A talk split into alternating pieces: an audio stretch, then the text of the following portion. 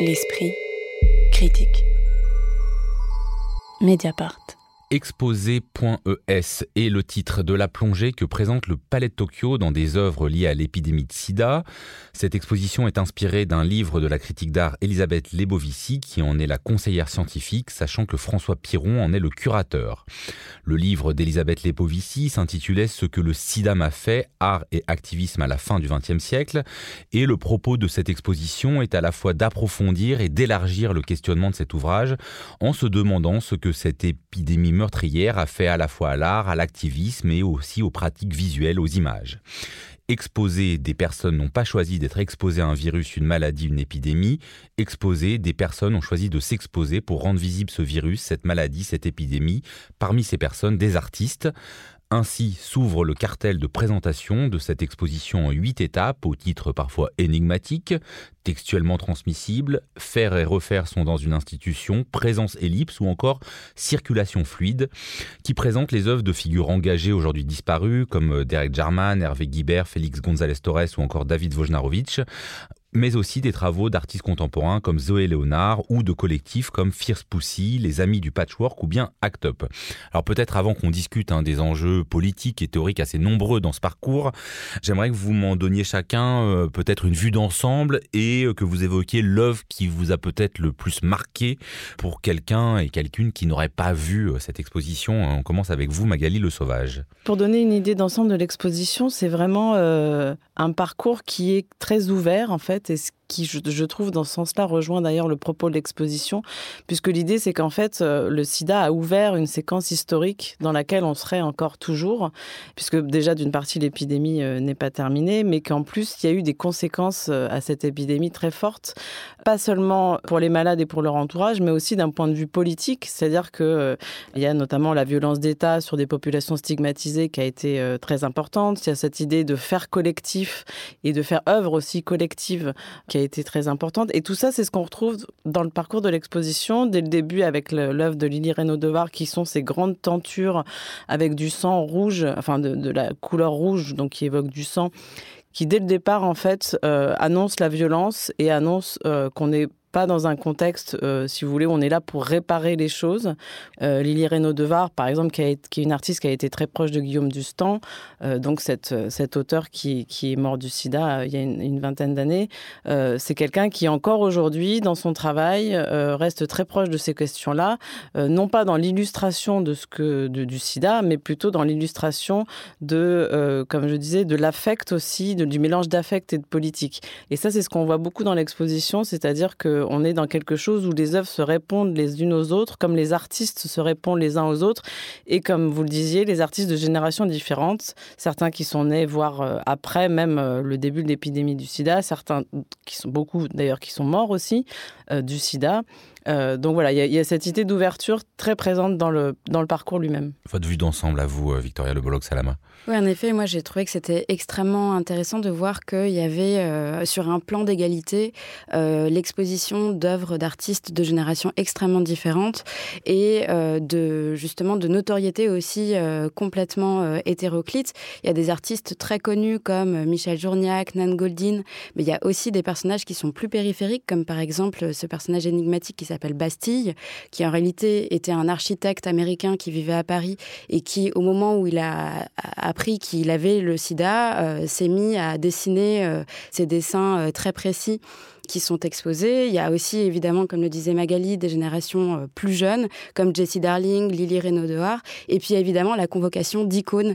Et c'est vraiment ce passage de témoignages et de regards autour de, euh, du sida et de la manière dont ça a bousculé à la fois la société et les pratiques artistiques qui est au centre de l'exposition. Et il y a un ton extrêmement libre, en fait, dans toutes ces œuvres. Et par ailleurs, ce qui est extrêmement intéressant, à mon sens, c'est que c'est pas du tout une exposition qui est grave. Il y a évidemment des œuvres qui sont graves. Euh, je pense par exemple aux œuvres de Michel Journiac où euh, voilà il y a du sang, euh, on voit un masque qui a été porté par un de ses amis qui est mort du sida, où on voit qu'il est complètement buriné à force des radiations, etc., qui était le traitement à ce moment-là. Mais il y a aussi des œuvres qui ont vraiment une espèce de rage de vaincre, de rage de vivre, et avec beaucoup d'humour.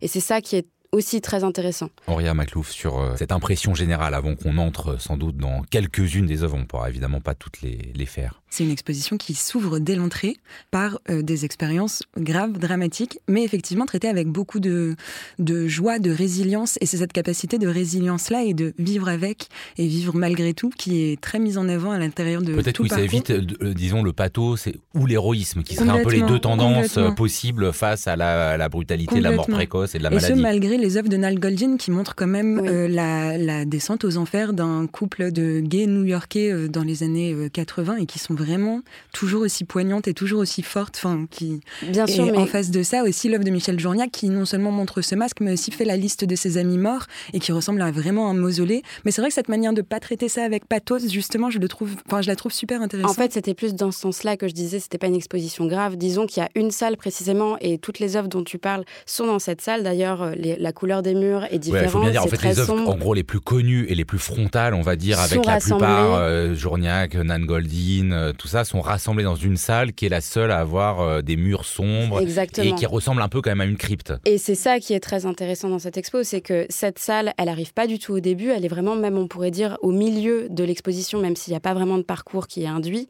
Et ce qui est intéressant, c'est que euh, ça nous laisse aussi une entrée dans le sujet qui est à la fois euh, métaphorique, euh, qui est dans le combat, dans la rage de vivre, et qui du coup enveloppe complètement cette appréhension très explicite et très frontale du sida. C'est pour ça que j'ai beaucoup aimé que l'exposition s'ouvre avec une série d'œuvres réalisées en atelier à partir des années 2002 en Afrique du Sud, dans le quartier de Kayelicha, par un groupe qui s'appelle les Bambanani Women's Group, qui a réuni avec une designer artiste qui s'appelle Jane Solomon, un groupe de personnes atteintes par le virus et qui a euh, bah, effectué ce travail de résilience, de rencontre et de création d'une véritable communauté pour s'en sortir mentalement, physiquement.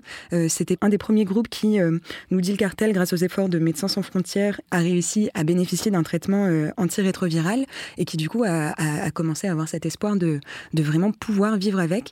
Et cette salle est très très juste, forte et puissante. Alors, si on, et Auria Maclouf vient de commencer, si on resserre la focale euh, et qu'on en tire certaines des œuvres, qu'est-ce que vous choisiriez, euh, Magali Le Sauvage? Vous avez par exemple la pierre tombale de Bruno Pellassi qui s'appelle euh, En hommage à deux PD, entre guillemets, hein, c'est écrit comme ça sur la, sur la. qui est posée comme ça contre un mur, blanche sur un fond blanc avec des mots qui sont à peine lisibles. Donc qui est vraiment euh, voilà, un hommage euh, au PD, comme il le dit. Et vous avez euh, pas très loin de là une œuvre de Jessie Darling qui est donc un, un reliquaire qui en fait est euh, une référence directe à une œuvre de Félix González Torres. Et ce que j'ai trouvé déjà d'une part bouleversante, moi j'ai vu des gens de... Alors j'ai visité deux fois l'exposition et il faut dire que j'ai vu des gens pleurer dans cette exposition comme j'ai rarement vu, mais pas forcément... euh, Voilà, ce que je voudrais dire c'est que c'est pas forcément une exposition qui fait du mal, c'est plutôt... On est plutôt dans l'empathie, on a l'impression d'être euh, les uns avec les autres. Et cette œuvre donc de Jessie Darling qui se trouve au, fond d'une salle comme ça, en fait, vous avez deux grands euh, hein. On, est, on est vraiment dans la Qui ressemblent à des vitrines, hein, des qui font aussi vitrines, des références voilà. au travail lui-même de Félix González Torres. Et on est vraiment dans le registre aussi bah, de, de, de l'objet liturgique euh, aussi euh, de, la, de la tradition chrétienne. hein.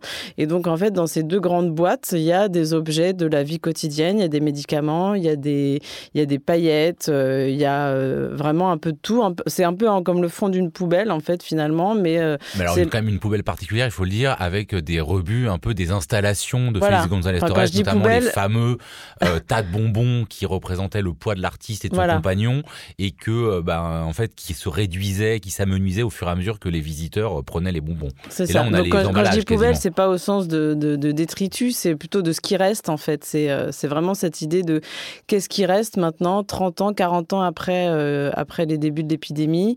Qu'est-ce qui reste aussi de ce que le sida a fait aux artistes à ce moment-là? Félix González Torres est mort lui aussi du sida. Et cette œuvre est extrêmement émouvante parce qu'en fait, elle est à la fois abstraite, minimale, et en même temps, en fait, vous avez l'impression d'avoir une, vie entière contenue dans ces deux boîtes.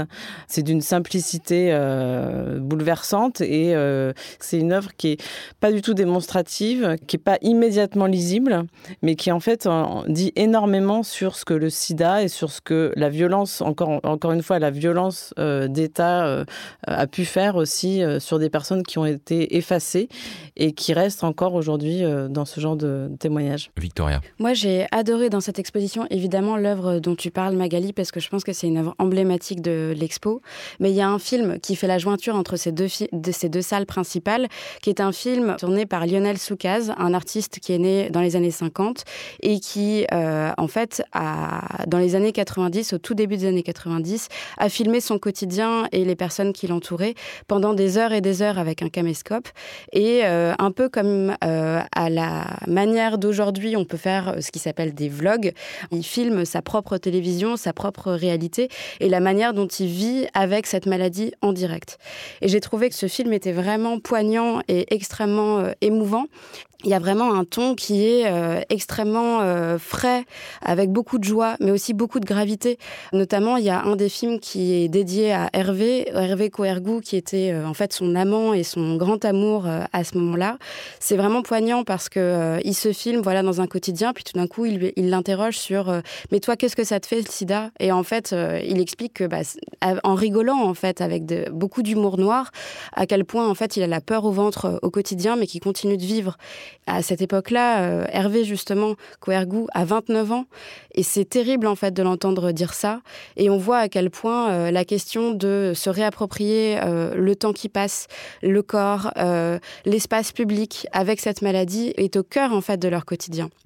Le propos, c'est aussi de montrer comment cette épidémie, ce contexte, euh, les années 80 ont influencé tous les domaines en fait de la société, tous les médiums, toutes les pratiques et énormément de personnes à l'époque. Le mérite aussi de cette exposition, c'est de montrer vraiment ça dans la pluralité des genres. On le voit avec bah, cette présentation des silhouettes des Bambanani Women's Group. On le voit aussi avec euh, la présentation du patchwork des noms, qui est juste après dans cette deuxième salle de l'exposition. C'est quoi le patchwork des noms? Le patchwork des noms, c'est un grand patchwork, donc qui a été réalisé par une euh, association, précisément par une association qui s'appelle Basiliane qui a été créée en 93 et euh, qui euh, lutte donc contre l'épidémie et qui crée des comités de soutien à Paris et Lyon et d'accompagnement des personnes malades et qui du coup a créé euh, une preuve très tangible de ce soutien et de la communauté, des communautés que ces personnes ont, essayé d'activer avec ce grand patchwork qui est un ensemble de plein de pièces de tissus sur lesquelles sont écrits les noms de, trois femmes qui ont été brodées en français, en arabe autour de plein de petits éléments je souligne qu'il y en a plein dans le monde des patchwork, des noms comme ça. Oui, c'est les, amis du patchwork du nom. Il y en a. C'est voilà, ça a commencé euh, aux États-Unis. Il y en a, il y en a partout euh, dans le monde aujourd'hui des. Euh, c'est précisé, c'est faire aussi monument. oui, c'est-à-dire qu'on garde même si ça ne se veut pas une commémoration figée, on a ce côté, voilà, souvenir. Comme en tout cas, il y en a qu'une seule enfin qu'un seul patchwork qui est présenté dans l'exposition, mais c'est vrai qu'il est fait mention de ça et il est mis en regard de l'œuvre, je pense, la plus conceptuelle de l'exposition, a priori, une porte d'hôpital mm. sous laquelle euh, un ray de lumière vert fluo euh, euh, dépasse, quoi. Et c'est une œuvre de Benoît Pierron qui fait référence à une histoire, elle aussi très intime, son enfance passée dans une chambre d'hôpital, dans un lit parce qu'atteinte d'une maladie. et c'est assez audacieux je trouve, de mettre en regard cette œuvre qui est vraiment une chambre blanche sur un mur blanc avec un rayon fluo qui fait très conceptuel des années 70, en face d'une œuvre qui est plus euh, bah, presque de l'animation socioculturelle. Je trouve que ce dialogue est super intéressant, mais que parfois, cette exposition aurait pu convoquer un peu plus de contexte. J'aurais aimé quand même souligner qu'il y, y, a quelque chose qui participe au fait que ça bouleverse beaucoup de spectateurs et spectatrices de l'exposition, c'est qu'il y a cette idée que Guillaume Dustan d'ailleurs euh, avançait, c'est que le sida était une occasion c'est ce que François Piron, le commissaire, euh, souligne dans l'introduction d'ailleurs du catalogue, c'est qu'en fait on voit dans les œuvres de certains artistes comme David Wojnarowicz, comme euh, Marion Semama aussi qui l'a filmé dans une scène érotique, comme Derek Jarman dont on avait parlé euh, pour son exposition au Crédac, dont on voit l'étoile vraiment torturé, où il balance ses mots comme ça, euh, avec une peinture très très chargée, comme Michel Journiac, comme disait Victoria, avec ce triangle qui se grave euh, dans la peau, ce triangle qui rappelle le triangle rose euh, des homosexuels que les nazis faisaient porter aux, détenus homosexuels dans les camps. On a aussi quelque chose dont on n'a pas parlé, c'est les, toutes les photos de vulve de Zoé Leonard qui sont disséminées dans l'exposition, qui sont en fait une réactivation de, de quelque chose qu'elle a fait à la Documenta de 1992, qui avait évidemment choqué à l'époque, c'est aussi cette manière de dire que le corps en fait est là et que le corps, notamment celui qu'on ne veut pas voir, c'est-à-dire que là vous avez des, vulves de femmes qui sont en l'occurrence euh, ceux, de ses amis, euh, mais en tout cas de ses proches, et qu'elle balance comme ça en fait à la figure. Il y a aussi ça, c'est-à-dire qu'en fait là on ne parle pas du sida, on parle du corps et du fait que le, le corps doit aussi être réinvesti et que le et que oui, puis on doit tout montrer du corps, y compris euh, ce, ce, sur quoi on aurait peut-être tendance à détourner les yeux. Voilà, qui serait soi-disant honteux. Et que je pense que ça, ça fait du bien, en fait. Ça fait du bien de voir aussi des œuvres comme ça. Et juste pour terminer, il y a aussi ce que disait Auréa sur l'œuvre de Benoît Pierron, qui est aussi cet artiste qui montre ses chaises avec des tissus d'hôpital, en fait, qui recouvrent. il y a cette idée de, d'art-thérapie qui était un peu un truc ringard, euh, voilà, euh, considéré comme ringard. Et qui aujourd'hui, on se rend compte que bah, finalement, l'art comme une thérapie, c'est quand même quelque chose qui peut être euh, très utile à la société. Victoria, pour conclure. Ce que je trouve très fort aussi dans cette exposition, et ça va euh, dans le sens de ce que tu viens de dire, Magali, c'est que euh, en fait, il y a aussi des œuvres qui concernent d'autres épidémies ou d'autres troubles pour la santé. il y a notamment, par exemple, une, une série de photos de Moria Davet qui est réalisée sur le thème de, du système de santé aux États-Unis et qui est mis en regard, par exemple, avec des photos de Hervé Guibert. Et je trouve que c'est très intéressant parce qu'en fait, ça descend aussi et ça abstractise et théorise aussi euh, le principe d'épidémie euh, et de maladie sur la pratique artistique en fait. Et il y a comme ça... Sans risque de confusion parce que c'est un moment où moi je me suis demandé justement est-ce que bah, toutes les épidémies, tous les hôpitaux, tous les systèmes de santé ne se ressemblent pas en fait? Non bien sûr mais c'est justement... Alors il y a quand même un cartel qui est bien expliqué euh, et qui explique que justement cette œuvre fait référence au système américain et on comprend à travers l'exposition que le système français est assez différent mais disons que c'est un regard aussi qui est décentré de celui de, la France et des personnes qui ont vécu la maladie en France, qui euh, donne du recul par rapport euh, à ce qui est dit dans l'exposition en fait. Exposé, cela a ouvert au Palais de Tokyo le 17 février dernier, cela sera visible jusqu'au 13 mai 2023 et je précise que l'exposition se poursuit au CND qui propose une programmation spéciale en lien avec le travail du Palais de Tokyo. L'esprit critique. Mediapart.